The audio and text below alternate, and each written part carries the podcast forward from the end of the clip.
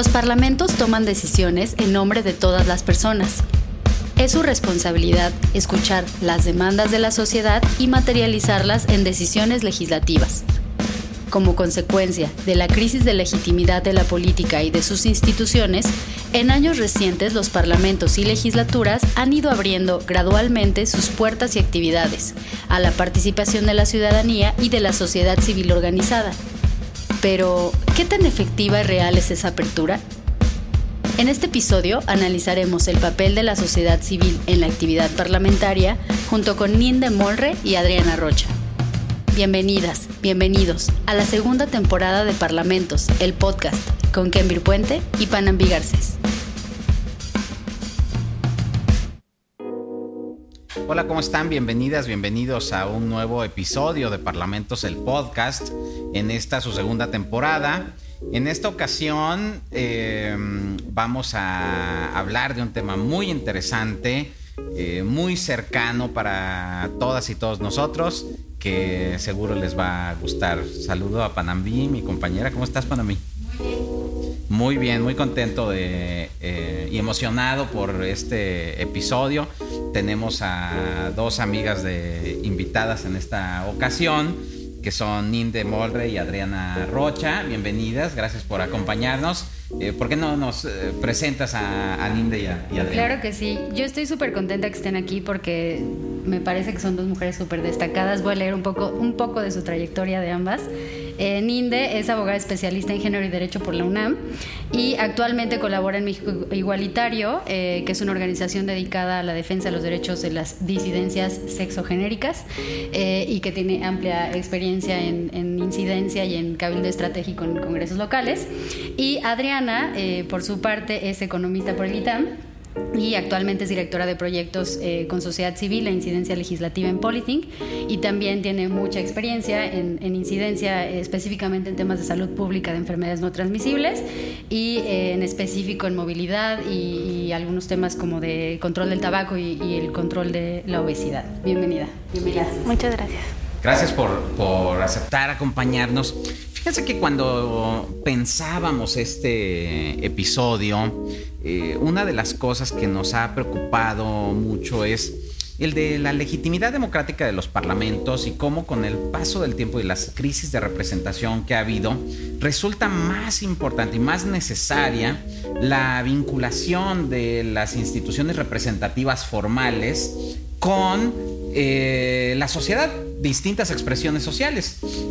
Hasta hace algunos años, eh, los diputados, los senadores reclamaban para sí el exclusivo derecho de representación, es decir, eh, pasaban por un proceso electoral democrático en el cual elegíamos o elegimos a nuestros representantes y entonces ellos o ellas eran la voz autorizada por lo que hoy se denomina el pueblo o por la sociedad para hablar en nombre de nosotros. Pero resulta que con el paso del tiempo, empieza a haber una crisis de representación y, sentimos que ya no nos representan. De hecho, si ustedes ven los movimientos de los chalecos amarillos, de eh, los movimientos en España, en Wall Street, entonces, una de las principales expresiones de rechazo a las élites políticas es no nos representan.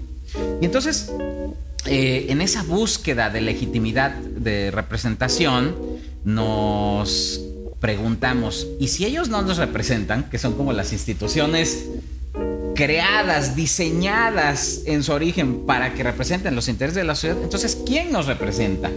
¿O cómo debieran representarnos? En esa discusión que, teníamos, pues nace eh, la idea central del papel de la sociedad civil en los procesos que antes eran exclusivos de los políticos. Entonces, eh, espacios que estaban reservados para la élite política. La agenda legislativa solo era la agenda de los partidos. La agenda gubernamental era la agenda del presidente y de los secretarios, etcétera, etcétera. Y así, ¿no? Y así vamos eh, pensando. Hoy en día, los parlamentos más democráticos, más modernos, lo que hacen es abrir sus puertas a la participación de la sociedad. Pero no en todos los lugares hay la misma apertura institucional para que eso sea posible. Hay distintos grados, algunos siguen siendo espacios cerrados, impenetrables, que no se puede eh, acceder, que no hay incluso voluntad para escuchar opiniones externas. Pero hay otros que sí, y hay otros en donde, aunque no están las puertas abiertas, a punta de patadas las hemos abierto. Entonces, em, quienes nos escuchan les, les, decimos, por eso es que invitamos a, a Ninde y a Adriana, porque ellas tienen esta experiencia de haberse hecho escuchar en los ámbitos legislativos, en los ámbitos políticos, y desde una trinchera que no es la tradicional, que no es la de los partidos políticos, sino que es desde la sociedad civil. Y ese es el, el sentido de este, de este episodio. Que no es además no solo desde, desde los partidos políticos, sino justo ahorita que nos platicabas de esta forma de representación, también es desde otra forma de representación, o sea que ya no tiene que ver tanto con la territorial, territorialidad del, de la representación, es decir, yo voto por mi diputado de mi alcaldía o de mi distrito y no necesariamente tiene la agenda de temas que a mí me representa o que yo buscaría que, se promueva. Y entonces en este cambio de, la representación es donde entran nuevas agendas específicas que no necesariamente tienen que ver otra vez con territorio, ¿no? Y ahí es donde entra eh, la sociedad civil. ¿Cómo dirían ustedes que ha sido su paso o cómo es eh, participar desde sociedad civil en congresos? Pues creo que ha sido eh, algo complicado porque digo, la sociedad civil ha estado en México desde hace muchos años, no es una forma de organización para la defensa de ciertos derechos. Sin embargo, por ejemplo, eh, yo trabajo temas LGBT, eh, nos dimos cuenta de que el tema del territorio no necesariamente nos representaba porque no las personas LGBT o de las disidencias exogenéricas nos encontramos en el mismo lugar, ¿no? Y entonces había un, hay un ambiente, un contexto político y social conservador que hizo que nosotros también nos empezáramos a organizar. Eh, sin embargo, eh, pues eh, ha habido una resistencia, ¿no? Porque los partidos políticos también responden, por ejemplo, a, pues a ciertas sociedades conservadoras y entonces no querían relacionarse con las personas de las disidencias exogenéricas. Y últimamente hemos visto que la agenda de los derechos humanos, pues se ha convertido también en un tema de capital político y es ahí cuando se ha habido, ha empezado a haber una apertura hacia estos temas, pero pues también con ciertas particularidades, ¿no? Eh, al menos en el ámbito local que es en el que tengo mucho mayor experiencia, pues sí he notado que pareciera como moverse con ciertos intereses también, ¿no? De invitar a ciertos personajes de estas comunidades, pero que sí sean afines a los intereses del partido, ¿no? Como por ejemplo con el PAN, que siempre me resulta como muy, eh, pues muy particular esa relación porque ha sido un partido muy conservador de, centro, de derecha, ¿no? Pero hay personas LGBT dentro defendiendo esa agenda y que no necesariamente nos representa a todos, ¿no? Entonces, creo que es un ambiente al menos muy particular, ¿no? Pero sí estamos ya exigiendo y nos estamos apropiando de estas herramientas legislativas de cabildeo, incluso legales, para hacernos escuchar dentro de los congresos y que pues hoy en día hemos visto un gran avance en materia de derechos eh, de las disidencias exogenéricas en México gracias a eso. Pero la sociedad civil siempre sigue, sigue siendo vista como ese actor incómodo, ¿no? Que está ahí en el proceso legislativo. Es decir, como que existe la percepción de que los legisladores y las legisladoras como que eh, sienten que mm, si no están, eh, va, va, a fluir más fácil el proceso legislativo y, que si están, solo opinen, pero que no influyan mucho. Es decir, que, que las escuchemos, pero que su capacidad de incidencia sea mínima. ¿Es así? ¿Es así, Adriana? Sí, hay una parte importante a reconocer que en México últimamente la sociedad civil se ha profesionalizado mucho en, en los últimos años, ¿no? Dejaron de ser grupos con intereses que los congregaban y que a partir de esos intereses ejercían cierta presión a decir, bueno, esto lo podemos hacer mejor y más grande, ¿no? Y para mucho más personas que pueden estar en una situación particular. Entonces, en los temas, por ejemplo, en los que yo trabajo, que son temas de salud, pues no están acotados a nada, ni a un grupo de edad, ni a un grupo que se identifique con alguna ideología, ni a una región, etcétera, ¿no? O sea, el tema de obesidad, bueno, afecta niños, niñas, mujeres, hombres, adultos mayores, a todo mundo, ¿no? O el tema de las adicciones. Entonces creo que esa profesionalización que ha tenido la sociedad civil los ha vuelto un poco más incómodos porque ya no somos nada más quienes protestan o se quejan o quienes señalan que algo no está pasando como quisiéramos, sino somos esas personas que decimos esto no está sucediendo de la manera más adecuada y tendría que ser de esta forma por esto, esto y esto.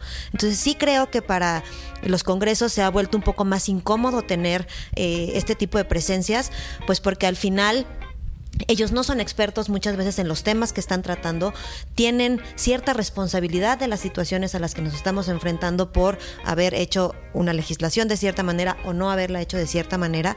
Y entonces es como quien pone ese dedito en la llaga, pero que al final el permitir la participación, el arropar esa participación, sí genera procesos mucho más eficientes para, para todo el mundo, ¿no?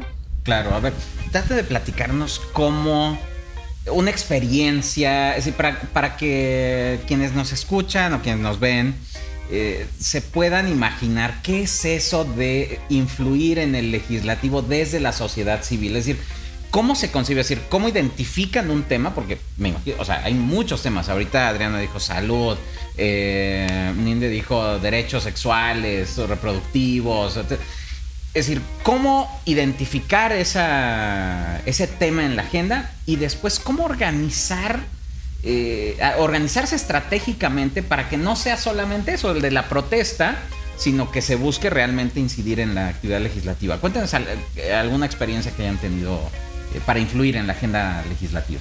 Mm, bueno, particularmente México Igualitario ha trabajado, o sea, tenemos varios temas, pero el principal ha sido matrimonio igualitario en todo el país, ¿no? Y entonces ese, ese tema siempre ha estado en la agenda LGBT, de la diversidad sexual y de las disidencias sexogenéricas.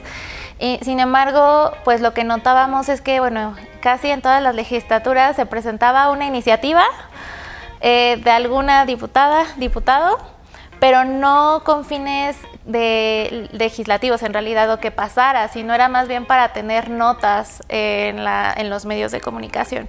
Y entonces ni siquiera es que se abrían a foros y parlamentos. Mi experiencia ha sido mucho más cercana en Hidalgo, ¿no?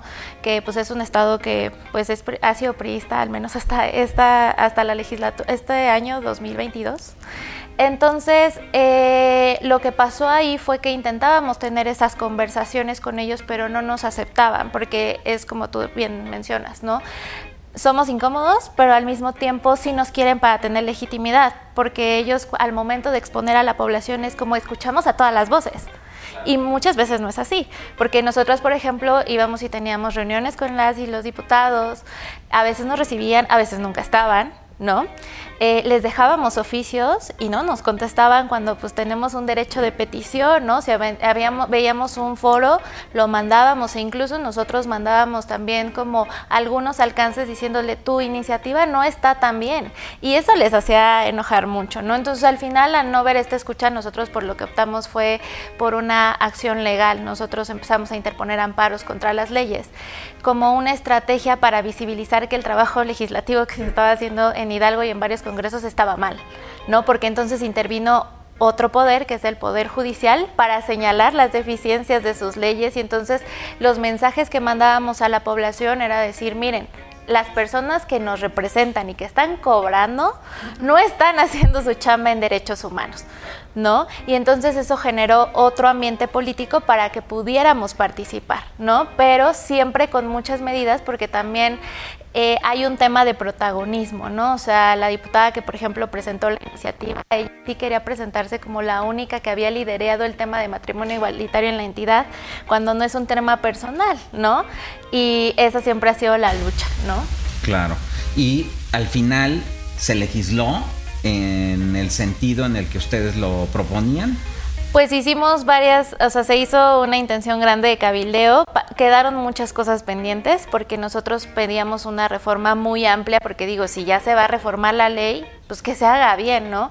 Pero también hemos notado en los estados esa pues esa particularidad con los diputados y diputadas de hacerlo a medias, porque por ejemplo en Hidalgo hay dos artículos, uno que define el matrimonio como eh, de un solo hombre y una sola mujer y un segundo artículo que dice que el objeto del matrimonio es la preservación de la especie que es discriminatoria no solamente hacia la comunidad LGBT, sino también hacia las parejas heterosexuales que no pueden tener hijos.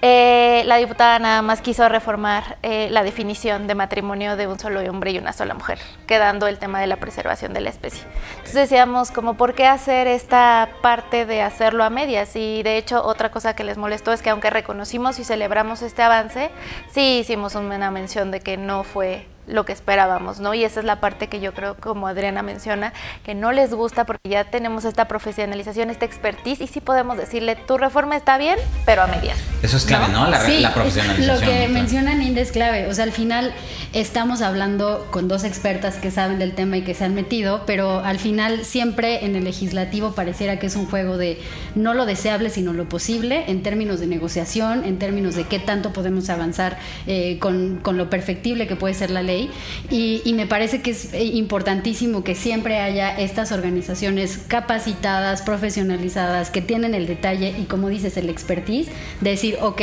cumplimos estos cuatro puntos, pero lo ideal es que estuviera este quinto, ¿no? Y que siempre eh, en, el sentido en que es una agenda específica, que, retomando un poco lo que hablábamos de los partidos, eh, en los partidos estaba este armatoste de un montón de cosas definidas en cierta forma entre izquierda y derecha, quién sabe cómo, y al final en la sociedad civil las agendas son tan particulares y tan definidas que sí permite meterte al detalle y decir esto es la perspectiva que queremos en este tema específico y, hace, en mi, en mi parecer, que sea mucho más eficaz, ¿no? O sea, decir, ah, sí, vamos a promover el desarrollo social medido en qué, eh, o sea, en qué sentido, a qué población. Y en, este, en, en, la participación de la sociedad civil se permite ese detalle, se perfecciona la ley y se perfecciona lo que puede lograrse en la medida de lo posible, ¿no? Sí, y hay una cosa también ahí muy interesante en este esta profesionalización y especificidad de temas que trabaja la sociedad civil, es que muchas veces se uno de los argumentos que dan ¿no? en el Congreso es, es que no es el único tema, o para ti es muy importante, pero para el resto no es así, ¿no? Y lo que, lo que les ha costado también mucho trabajo es poder entender que no son temas únicos que suceden y que no pasa nada alrededor en torno a eso, ¿no? En el caso de tabaco, por ejemplo, un trabajo que hemos hecho muy intensivo últimamente es decir, a ver, el tabaco no es un problema nada más de una persona que consume tabaco y entonces se va a enfermar, sino literal lo puedes enmarcar en un tema de un problema de desarrollo. ¿Por qué? Porque no es nada más esa persona que consume tabaco y se va a enfermar, es qué implica la producción de tabaco y qué implica la comercialización y qué implica este la industria alrededor de eso, es decir, vas pudiendo mostrar como una gotita de agua que un cambio aquí empieza a tener como un efecto que que se expande.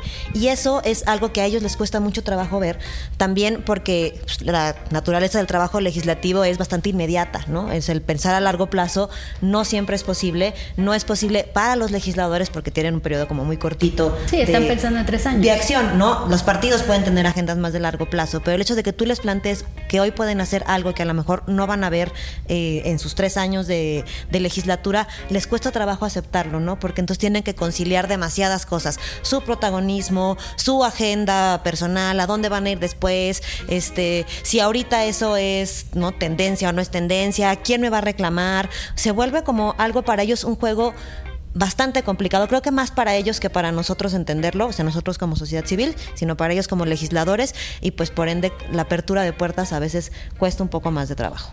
Y los legisladores, eh, para quienes hemos... Eh, eh, estudiado la actividad parlamentaria, siempre eh, hemos entendido que pues, el legislador actúa eh, conforme a un cálculo racional de lo que cree que le puede dar mayor rendimiento político. Es decir, si cree que asociarse o vincularse con organizaciones de cierto tipo le puede generar buena imagen, buena prensa, notas favorables, etcétera, pues es probable que abra, eh, abra este, las puertas de sus oficinas a vincularse, etcétera.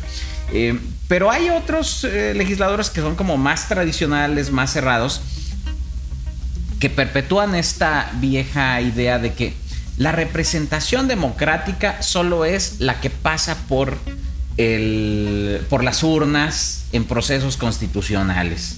Y que entonces las organizaciones de la sociedad civil no gozan de legitimidad democrática, sino que son representantes de grupos de interés que tienen intereses particulares y que a diferencia del legislador, eh, el legislador vela por el bien de todos, no de ciertos sectores, ¿sí?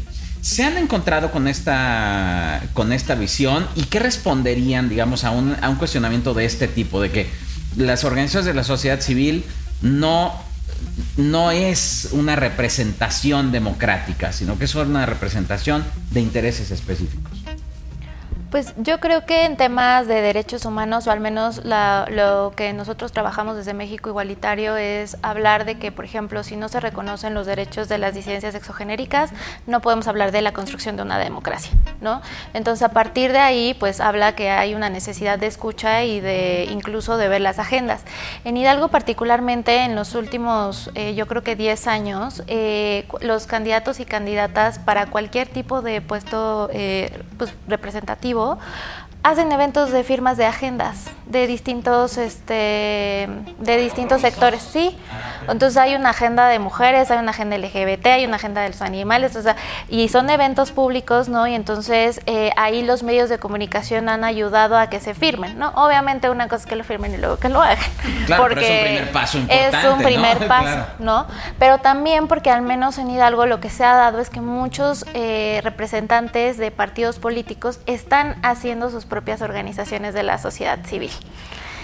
Entonces ese es un juego muy truculento porque de esa manera están, yo veo que a veces queriendo perpetuar el poder porque entonces esta organización que además tiene más tintes asistencialistas que de derechos humanos, pues está ahí sentada en la mesa y entonces así pueden decir estamos representados, ¿no? Estamos representados. Aquí está la sociedad civil y se está expresando, pero realmente no es tan real, ¿no? Sí, no, es que también justo ese punto me parece súper interesante porque entonces entras al debate de quién puede participar, o sea, dentro de la sociedad civil, quién puede participar de esos procesos, quién debe de participar de esos procesos y quién es deseable o no deseable que participe de estos procesos. ¿Y quiénes dirías que son? Bueno, es que ahí creo que hay como, no, entran como muchísimas cosas. Yo quiero ¿no? Como suponer que en la agenda de mujeres es muy deseable que participen organizaciones de mujeres en las que trabajan mujeres y son lideradas por mujeres. No es deseable que participen puras organizaciones de hombres, por ejemplo, no esta foto en donde era vamos a hablar de mujeres y solo hay hombres sentados en la mesa. Eso no es deseable. Se permite, claro que se permite, pero pues no es deseable. En el caso, hay otros casos, por ejemplo, donde sí hay ciertas reglas que no permiten la participación de algunas organizaciones, aunque sean legítimas. En el caso de tabaco, Está el convenio marco para el control del tabaco, que tiene una cláusula específica en donde se debe excluir la participación de la industria tabacalera y sus grupos de, interés de las discusiones, ¿no? Y eso es una cosa que está en un tratado internacional y pues que aunque sean muy legítimos y estén muy constituidos y existan y lo que quieras, no pueden participar. ¿Por qué? Porque hay una norma. Creo que hay como hay también una discusión importante en si la legitimidad te la da tu trabajo, si la legitimidad te la da simplemente que existas, si te la da quien te quien te invita, ¿no? También hay como muchos casos en donde, y creo que en derechos humanos, ¿no? Es un, como un ejemplo muy claro en donde, pues, las posturas que se defienden son totalmente contrapuestas, ¿no? Pero si lo que se está discutiendo no es quién tiene el derecho o no, sino cómo se va a hacer, hacer válido, pues esa hay organizaciones o hay personas que en realidad su postura es este derecho no existe, ¿no? Y cuando ya se reconoció que sí existe, pues esa postura no necesita estar en la mesa, ¿no? Aunque pues no estás negándole a nadie ni su derecho a expresarse, ni a creer en lo que cree, simplemente esta discusión no es una en la que pueda participar alguien que niega la existencia de un derecho, ¿no? Entonces, ahí es como otro espacio en donde esta creación de organizaciones de sociedad civil más a modo se vuelve pues un obstáculo para la propia sociedad civil porque tiene que legitimarse ante sus propios pares para poder decir yo yo sí me merezco no ser escuchado en esta mesa ¿Por qué? Por toda esta experiencia que tenemos o por todo esto que hemos logrado o por esto que podemos en realidad como mostrar que no necesariamente es como una fachada. Claro, o incluso en esto que mencionas de, de cómo se legitiman las organizaciones de la sociedad civil entre ellas mismas, eh, pareciera que igual se presta como a otra crítica eh, respecto, por ejemplo, en este año del financiamiento, ¿no? No solo qué haces, quién te integra, cómo, cómo trabajas o en qué proyectos te has involucrado, sino incluso cómo le haces para subsistir como organización y para pagarle a tus empleados y para eh, llevar ciertas agendas. Y eso pues al final no limita que tengas capacidad de incidencia o que persigas una agenda, que tengas financiamiento extranjero, nacional, lo que sea, ¿no? Ahí siempre es muy difícil saber cuándo se tiene éxito en tu, en, tu agenda, porque como ya veíamos en el caso de lo que se logró en Hidalgo, pues no siempre se logra lo que uno quiere, pues, pero a veces pequeños avances graduales, bueno, pues podemos considerarlo un avance, pero no necesariamente una victoria, ¿no? Porque no logramos consolidar un derecho que se puede ejercer libremente por cualquiera, etc. Em, y creo que tiene que ver esto con, el, con los procesos parlamentarios y que muchos de, em, por ejemplo, de esta ola de los últimos años en que se denominan prácticas de Parlamento abierto, pero que no son realmente de Parlamento abierto, sino que son mecanismos a veces que solo buscan legitimar acuerdos políticos que ya vienen eh, cocinados previamente entre las principales fuerzas políticas o que están cocinándose entre las fuerzas políticas, pero que realmente no, no son apertura total para quien quiera participar, sino que son personas que son invitadas. Eh, no es que cualquier persona pueda llegar y hacerse escuchar, sino no son audiencias públicas, son nada más a veces mesas de debate, de discusión con invitados, especialistas. Em, y eso ah, yo creo que es uno de los obstáculos, es decir, que, no hay reglas suficientes que garanticen a actores externos participar. ¿Qué otros obstáculos, a qué otros obstáculos se enfrenta la sociedad civil para hacerse escuchar?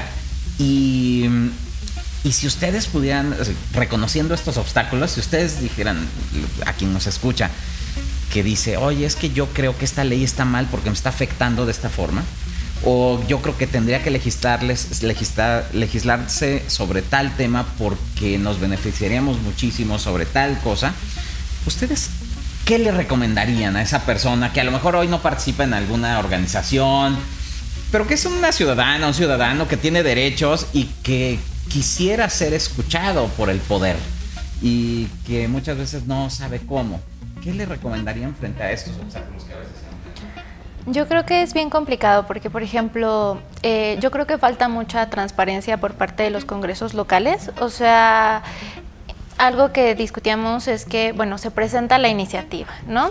Pero mucha gente no sabe a qué hora es la, o sea, la sesión de pleno, si puedes acceder, incluso hasta para acceder a veces al pleno tienes que pasar por filtros de seguridad que parece como de, creo que si no tengo una invitación no puedo entrar, ¿no? Y entonces cuando ves la, eh, la sesión a través de redes sociales, eh, te das cuenta de que no hay nadie, ¿no?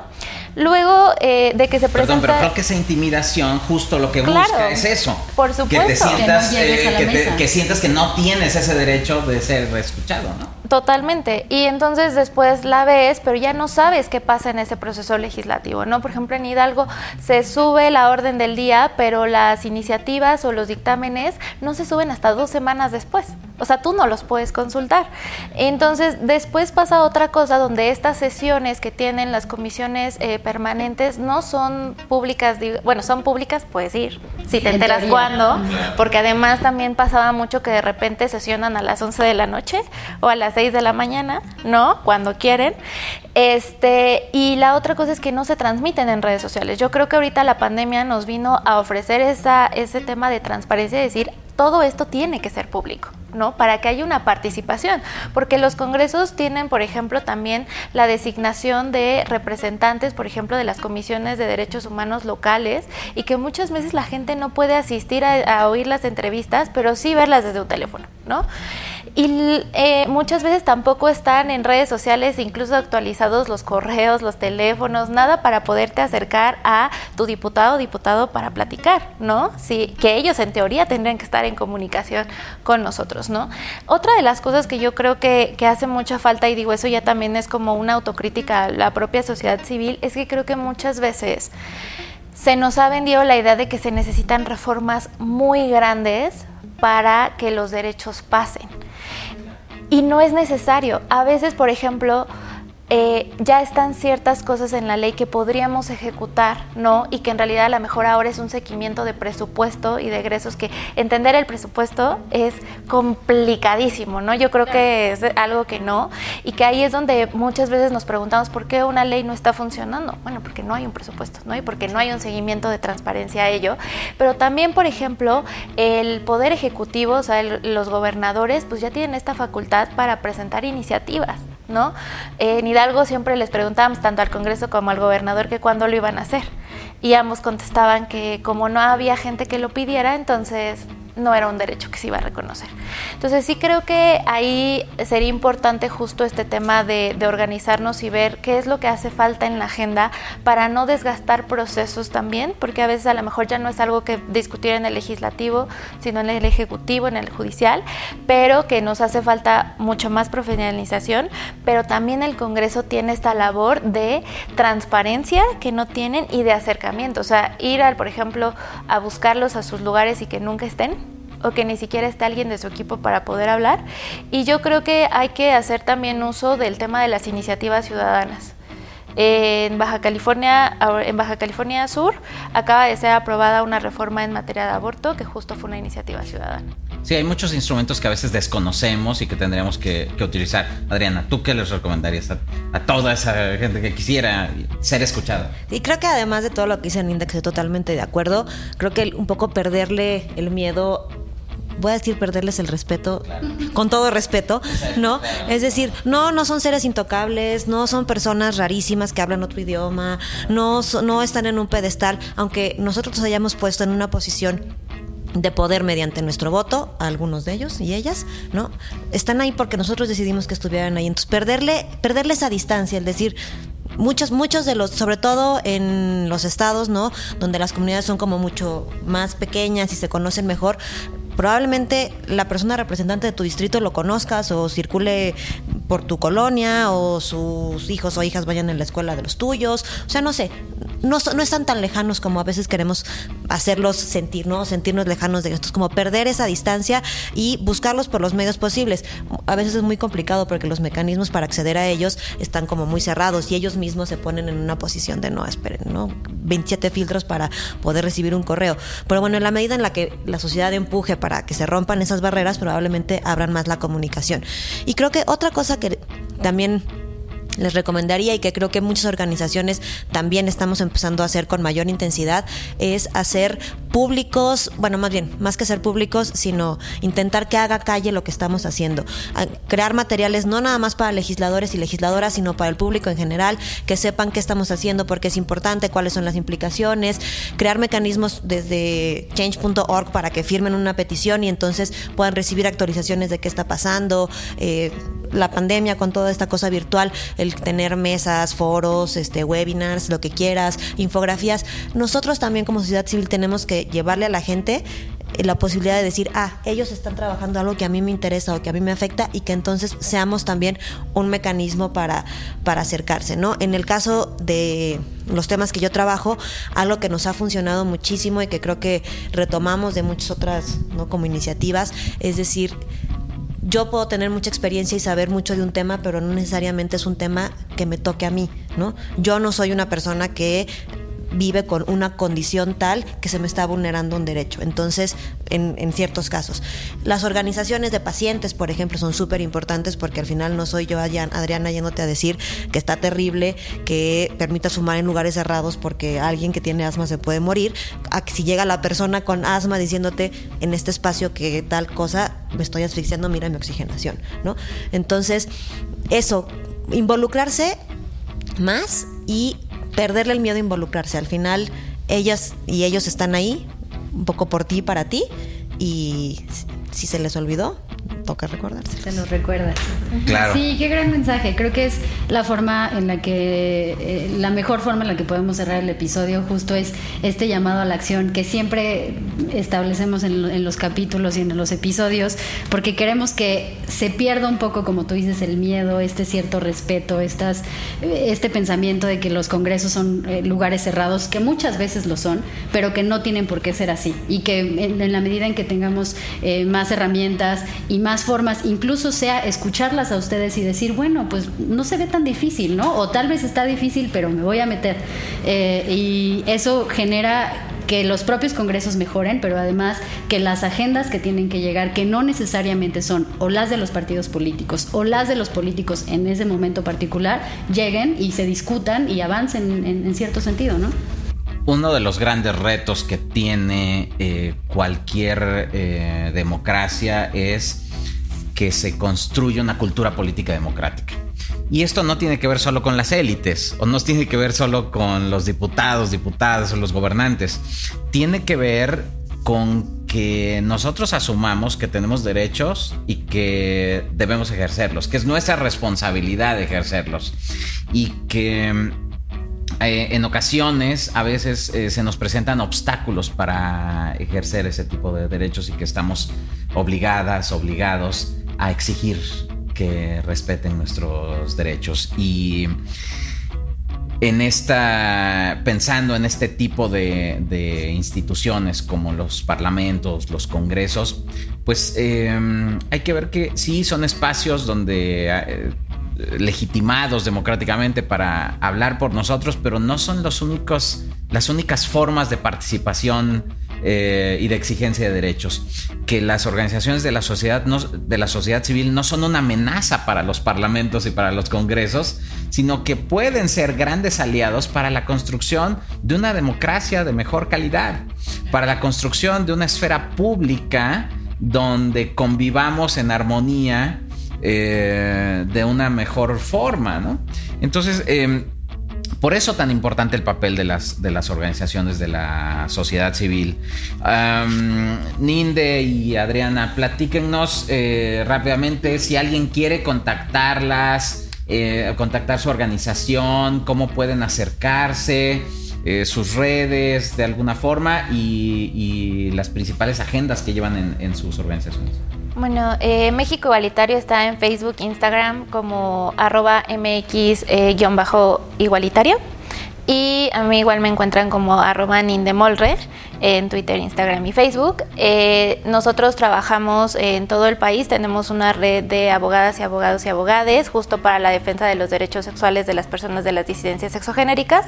Trabajamos el tema de matrimonio, concubinato igualitario, identidad trans, reconocimiento de hijos de madres lesbianas, eh, desabasto por medicamentos eh, para personas que viven con VIH. Básicamente todo lo que podamos hacer desde el derecho constitucional, porque es lo que buscamos, y cuando se da la oportunidad justo trabajamos en el, en el cabildeo legislativo, ¿no? Cuando vemos que hay posibilidades, ahí entramos. Adriana. Bueno, eh, yo les voy a dar las redes de una de las organizaciones y de los colectivos con los que trabajo más, que es México Saludable, a una H antes del hable. Eh, están así, arroba México Saludable, en Twitter, en Instagram, en, no, en Instagram, en Twitter, en Facebook y en este página de internet, me, arroba mexicosaludable.org. Y a mí me van a encontrar como Adrianita de la Paz en Instagram. Solo verán fotos de mis perros, pero bienvenidos a otros comentarios. Muchas gracias. Eh, gracias a quienes eh, nos escuchan. Panal, nuestras redes sociales. Sí, a nosotros nos encuentran en Twitter y en Instagram como Parlamentos P. Eh, de verdad, muchas gracias a las dos por haber venido y por compartir esas experiencias y sobre todo por dejar esta puerta abierta a que las busquen, a que se involucren, no solo en sus causas, sino incluso con el liderazgo que ustedes representan como mujeres y como personas que hacen incidencia para que inspiren otras agendas y a otras personas la política es tan importante que no hay que dejársela solo a los políticos. Entonces, eh, todas y todos podríamos eh, participar. De hecho, yo diría, estaríamos obligadas y obligados a participar. Hagámoslo, acérquense a eh, cualquier forma de expresión política, pero hagan valer sus derechos. Nos vemos en el siguiente episodio de Parlamentos, el podcast. Muchas gracias. Gracias.